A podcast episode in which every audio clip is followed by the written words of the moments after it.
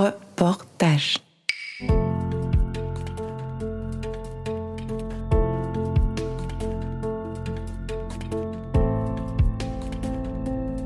Who cares? Who cares? Who cares? Who cares? Who cares? Who cares? Who cares? Who cares?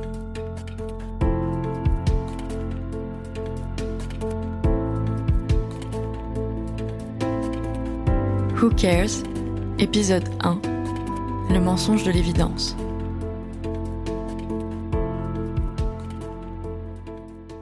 je me suis posé pas mal de questions à des moments donnés. Je me suis dit, mais qu'est-ce que tu fais là-dedans? Est-ce que c'est vraiment ta voix? Est-ce que c'est vraiment le métier que tu veux faire? Peut-être la table près de toi. D'accord. Ma mère est infirmière. Pour moi, évidemment, elle l'a toujours été. Et puis, euh, j'ai eu une chose qui m'a dit, oui, là, tu es utile, là, tu sers à quelque chose. Et ça, c'était, euh, j'étais en, fin de formation et je m'occupais d'une patiente qui, qui, devait subir une, amputation à cause d'une gangrène. Et, euh, et moi, j'étais toujours été intéressée par le côté technique du métier.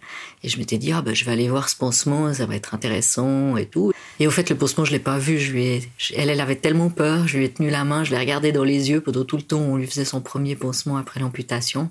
Et puis, elle était tellement euh, reconnaissante et, elle m'a remercié d'une telle façon que je me suis dit, bah, t'as rien vu du pansement, mais t'as servi à quelque chose.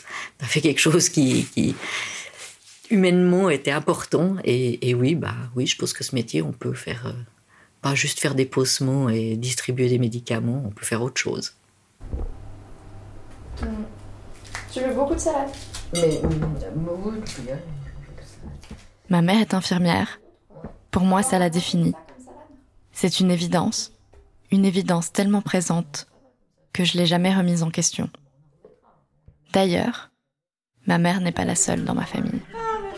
Alors, je te fais un café Volontiers. dans une petite tasse. Tu vois, ça, ça devait être dans la famille. Il devait y avoir des gènes qui faisaient qu'on était, on, on, on avait toute envie d'être infirmière. Pour moi, ça allait de soi. C'était presque, c'était presque une obligation, tu vois, par rapport à ma mère. Et puis, elle travaillait à la clinique Cécile. Et puis, euh, grand-papa, il a eu une fracture de l'épaule. Il, était dans le service de la marraine de, ma sœur. Elle était très amie avec, euh, avec ma maman. Elle lui dit Oh, mais tu sais, j'ai un jeune homme, mais il est joli, mais tu devrais venir le voir. Puis alors après, il passait toute la soirée à jouer au cartes parce qu'elle le trouvait beau, puis intéressant. Et puis, euh, alors, euh, ben voilà. Puis c'est comme ça qu'après, ils se sont mariés. C'est rigolo, hein. Ma grand-mère, ma mère, même mon arrière-grand-mère, mais aussi ma marraine, ou la mère de mon ami d'enfance. Je me rappelle qu'avec cette amie, on rigolait quand on repérait le dégoût sur le visage des gens à l'odeur du désinfectant. Pour nous, ça sent maman, on disait. Tout ça, c'était une évidence. Pour moi, être soignante, ça faisait intrinsèquement partie de l'identité de ces femmes. Et puis récemment, j'étais assise dans la voiture de ma mère. Comme souvent, on est arrêté sur le parking devant chez moi parce que le trajet n'a pas suffi à dire tout ce qu'il y avait à dire. T'es fatiguée? Je suis fatiguée, ouais, je suis fatiguée. Quand tu, tu, manques de personnel, que tu trouves personne, qu'il y a Covid en plus dans le tas, euh, c'est, c'est fatigant. J'aime toujours mon métier, mais il y a des choses qui, qui... Je pense que je l'aimerais toujours, hein. Euh, mais il y a des choses qui sont parfois difficiles et lourdes. Euh, mais euh, je suis pas sûre d'avoir envie de continuer. Avec le recul, je comprends vraiment pas comment je l'ai pas vu venir. Je connais les revendications des syndicats. Je suis allée aux manifs. Et surtout, je le vois que ma mère est fatiguée qu'elle en a marre. Elle me le dit. Souvent. De plus en plus souvent, en fait. Mais ce métier, dans l'imaginaire collectif et dans le mien aussi visiblement, C'est une passion, voire une vocation. Une évidence, quoi. Et comme pour toute vocation, le sacrifice fait partie du deal. C'est peut-être pour ça que je l'ai pas vu venir en fait. Et c'est peut-être pour ça qu'il m'aura fallu une pandémie pour que je m'intéresse sérieusement à ce qui se passe dans le métier de ma mère.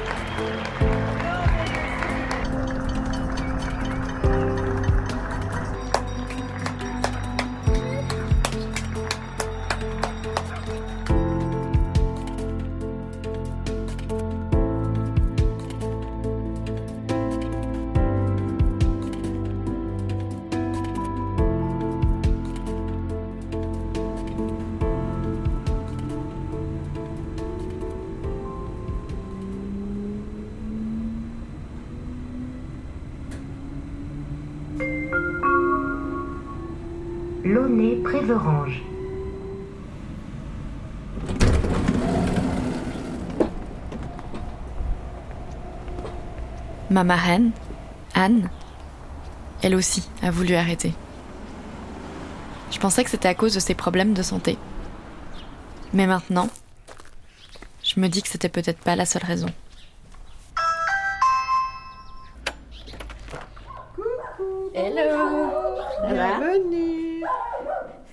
Salut le chien.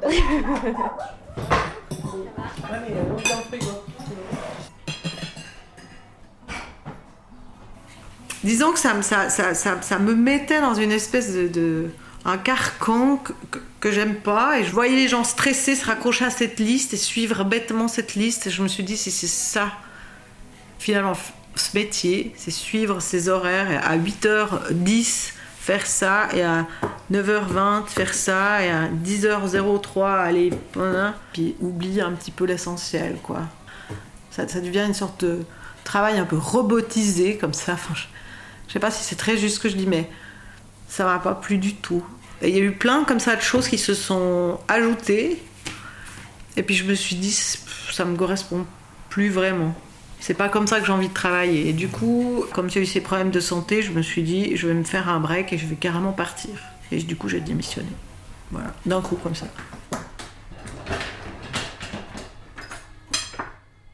En fait, l'essentiel dont parle ma marraine, et qui manque à sa liste de tâches, c'est justement toutes ces petites choses invisibles, comme tenir la main d'une patiente.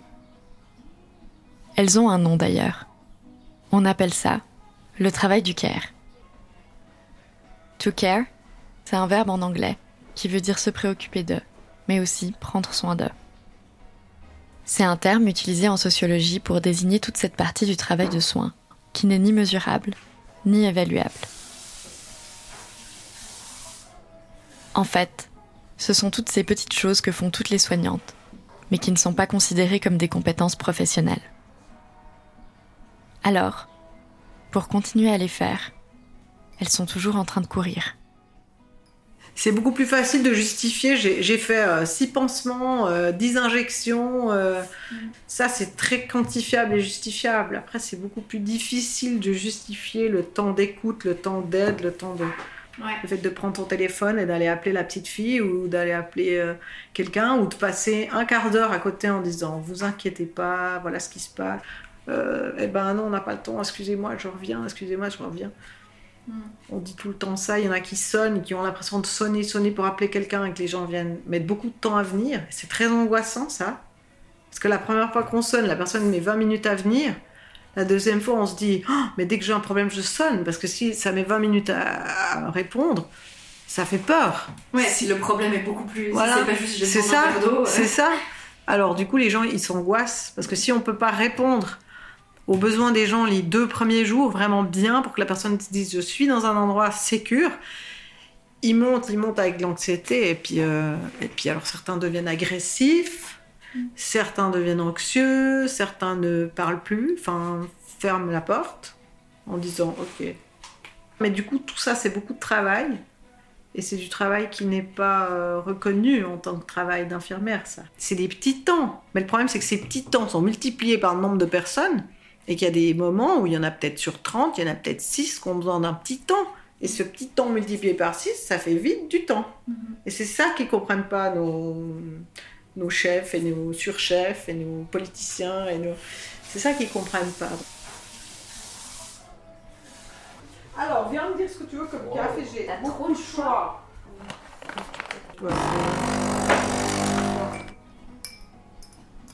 Ce que ma marraine m'explique aussi, c'est que ces petits temps, le travail du care, c'est essentiel.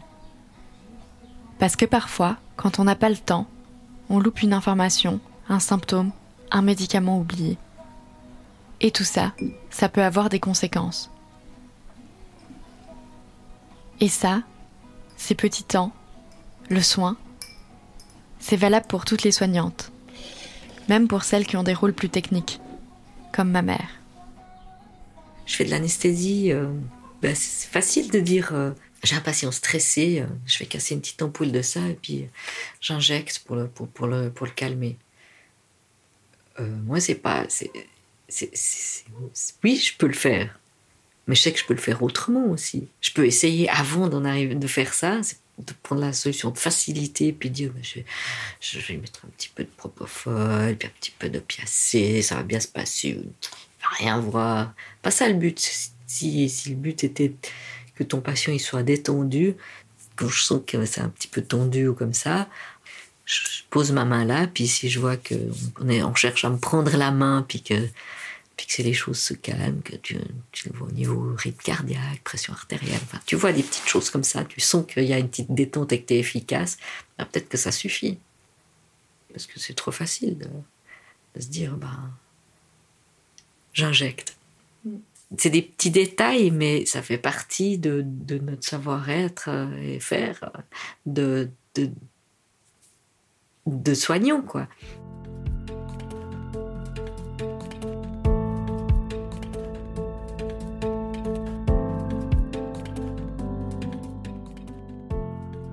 Ah oui, c'est vrai, je peux pas sortir de la chambre. Ils font ouh depuis.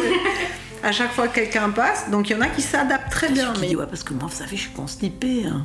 T'as l'autre qui dit Moi, je suis allée ce matin, ça va beaucoup mieux. Hein. Mais vous parlez de quoi?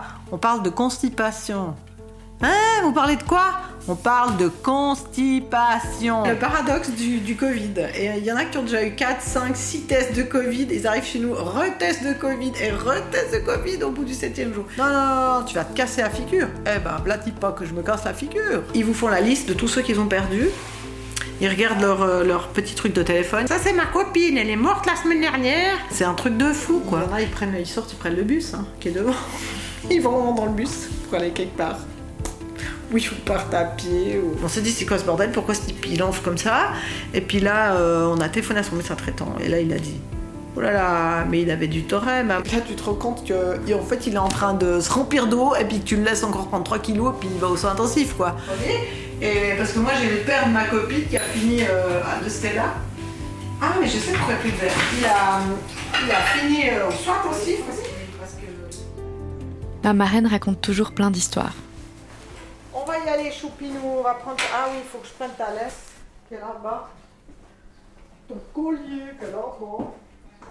Souvent, elle prend des drôles de voix et s'amuse même à caricaturer ses malades.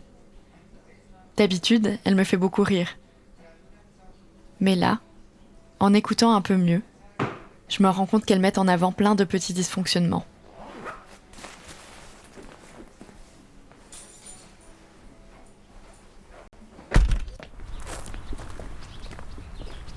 Dernièrement, il y en a une qui m'a marquée.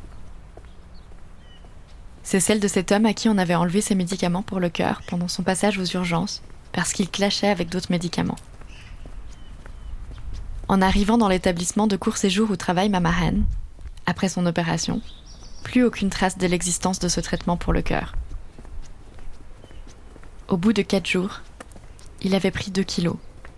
Sept jours plus tard, il en avait pris 8. En fait, il se remplissait d'eau, ce que ces médicaments étaient censés empêcher. Encore 3-4 kilos, et il se retrouvait aux soins intensifs.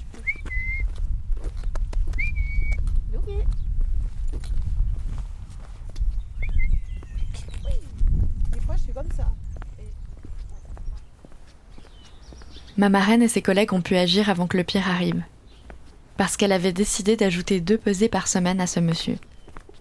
Juste au cas où, parce qu'il avait vaguement mentionné avoir parfois mal au cœur.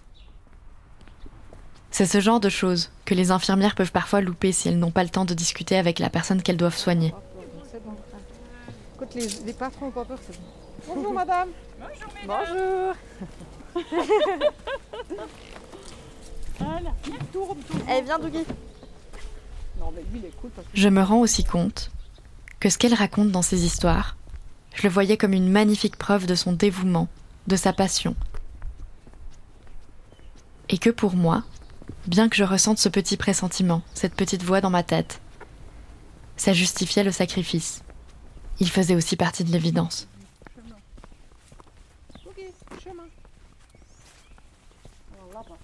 Ça m'a fait penser à ce terme qu'elle utilise beaucoup. C'est pas justifiable. C'est difficile à justifier. Dans mes recherches, j'ai lu des articles de Francesca Conscient. Elle a étudié le travail du soin et sa rémunération. Et ce qu'elle dit, c'est que les infirmières sont souvent payées en émotion. Non, non, non. Même pas Alors j'ai demandé à ma marraine comment elle faisait pour faire reconnaître l'injustifiable, le sacrifice de soi, le care.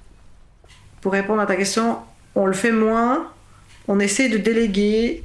euh, des fois, on fait des heures sup quand même et on essaie de les justifier. Après, on, se fait taper sur les doigts ou pas, ça dépend. Ça dépend des périodes, ça dépend des chefs, ça dépend de, voilà, la politique de la maison. Et puis, des fois, bah, on, on, on se les fait pas payer, quoi. C'est-à-dire qu'on on dit qu'on a fini, mais on n'a pas fini, quoi. C'est du temps qu'on fait en plus. En fait, le problème avec le sacrifice, c'est qu'il est collé, entré dans la passion. C'est comme si la limite entre les deux s'était tellement floutée qu'il était devenu impossible de vraiment les séparer. Et ma mère aussi en souffre de cette évidence. J'ai appris à, à un moment donné aussi de dire stop. Pourquoi c'est difficile de dire stop? Parce qu'on va te juger quelque part si tu dis non. Je, si tu dis non à des demandes. Moi, j'ai pas envie qu'on dise euh, ouais, on n'a rien à foutre. quoi. Par contre, mais j'ai appris à, à dire écoute, là, non, je peux pas maintenant. euh, plus tard, à un autre moment. Parce qu'au début, c'était oui tout, tout le temps, tout de suite. T'avais besoin de ci, on avait besoin de ça, un coup de main, machin. Tu peux venir voir, j'ai une plaie, un truc. Je faisais toujours tout tout de suite. Maintenant, je, je suis capable de me dire Attends, là, il n'y a pas urgence. Ça peut attendre un petit peu. Donc en fait, t'as pas encore tout à fait appris à dire non. T'as appris à dire non, pas tout de suite, mais, mais pas à dire vraiment non. mais parce que c'est, comme tu disais, enfin, c'est un métier de passion et puis que dire non, c'est. euh, c'est casser ça, Mm. un peu. Ouais.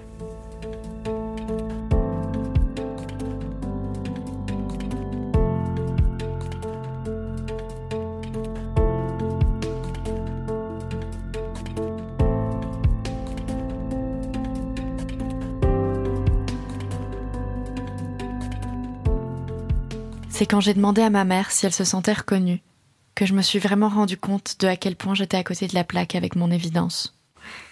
Non. Je, je. Alors, je pense que interprofessionnellement, avec les gens avec qui on travaille, on est reconnu, oui.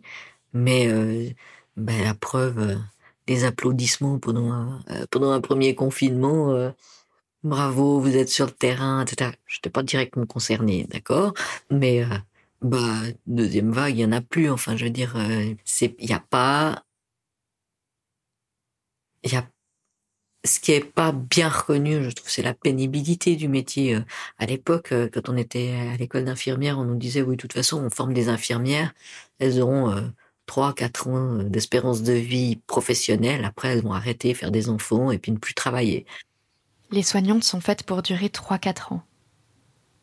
Dans ma tête, je pense directement à des services en plastique qu'on jette après les avoir utilisés, à des essuie-tout, ou alors à l'obsolescence programmée. Ma mère pense que les choses ont évolué. Mais en réalité, d'après l'Association suisse des infirmières et infirmiers, c'est en moyenne 2402 personnes qui renoncent chaque année à exercer cette profession, et presque un tiers d'entre elles ont moins de 35 ans. Aujourd'hui en Suisse, près de la moitié des personnes actives qui ont un diplôme en soins infirmiers ne pratiquent plus la profession qu'elles avaient pourtant choisie, et la moitié de celles qui la pratiquent encore ne pensent pas tenir jusqu'à la retraite. Et l'année dernière, d'après l'Office fédéral de la statistique, il manquait plus de 11 000 soignantes en Suisse, dont 6 200 infirmières. Ce qui est bizarre, c'est que malgré tous ces chiffres, il y a toujours cette idée que le sacrifice de soi les rend heureuses. On met même souvent ce sacrifice sur un piédestal. On l'admire. Ça me rappelle cette phrase d'Alice Coffin. Les oppresseurs écrabouillent, mais sanctifient. Euh, Je pense qu'ils pensent qu'on est bonne sœur, je pense, je sais pas. J'ai l'impression que les gens croient qu'on fait ça par vocation, par, euh, par sacerdoce, et c'est totalement faux. La vocation, c'est Ouais. une vocation. Tu es dévoué corps et âme à, tes passions. C'est une vocation, mais c'est pas une vocation où je suis mariée à, à mes passions et à, et à mon travail jour et nuit. Pas du tout. À ce moment-là, tu peux dire ça pour plein de métiers, quoi. Tu peux dire ça pour un garagiste qui passe son temps euh, couché sous une voiture à chercher qu'est-ce qui, qu'est-ce qui va pas dans cette bagnole. Alors ça, il faut de sacrées vocations. Hein. Moi, ça, ça me ferait tuer, tu vois. Pour faire ce métier-là, forcément, tu, tu dois être capable d'empathie, tu dois être capable de, de, de dévouement. Mais pas. mais pas de corps et âme, de dévotion, vocation. euh. Moi, je- c'est très égoïste ce que je dis, hein, mais je fais pas ça dans un sens altruiste euh, pur. C'est pas un métier d'abnégation et je fais pas ça comme une bonne sœur qui ferait ça pour offrir mon temps et mon truc. Je fais ça parce que j'aime faire ça, j'en retire quelque chose et puis je reçois un salaire et puis je trouve que c'est amplement mérité quoi. Mais, mais les gens, ils croient ça, que machin et tout. Et ça, ça me gonfle parce que c'est pas vrai, je pense. Euh, au départ, c'était des diaconesses, des bonnes sœurs, c'était des religieuses, quoi. Donc c'est là la vocation. C'est dans l'histoire. Du- métier, quoi. quelque part, qui, que, que c'est encore ancré. J'ai l'impression que nos directions, ils aimeraient que, qu'on, qu'on fasse ce métier euh, comme ça, avec abnégation et en sacrifiant notre vie de famille et notre vie personnelle, alors que eux, ils nous dirigent comme une entreprise, euh, une entreprise tout court, et que, nous, on aimerait que juste on nous considère comme comme des autres travailleurs, quoi. Des gens qui ont fait une formation et qui sont là pour faire leur travail et c'est tout. Je me rends compte que, oui, ma mère et ma marraine aiment leur métier. Oui, elles sont passionnées et peut-être même dévouées. Mais en réalité, elles sont surtout de très bonnes infirmières. Et tout ça, c'est beau. Très beau. Mais ce que cache cette évidence, c'est le sacrifice, l'invisibilité, le manque de reconnaissance. Et ça, c'est moche. Ça blesse, ça heurte, ça abîme, ça fatigue, ça épuise.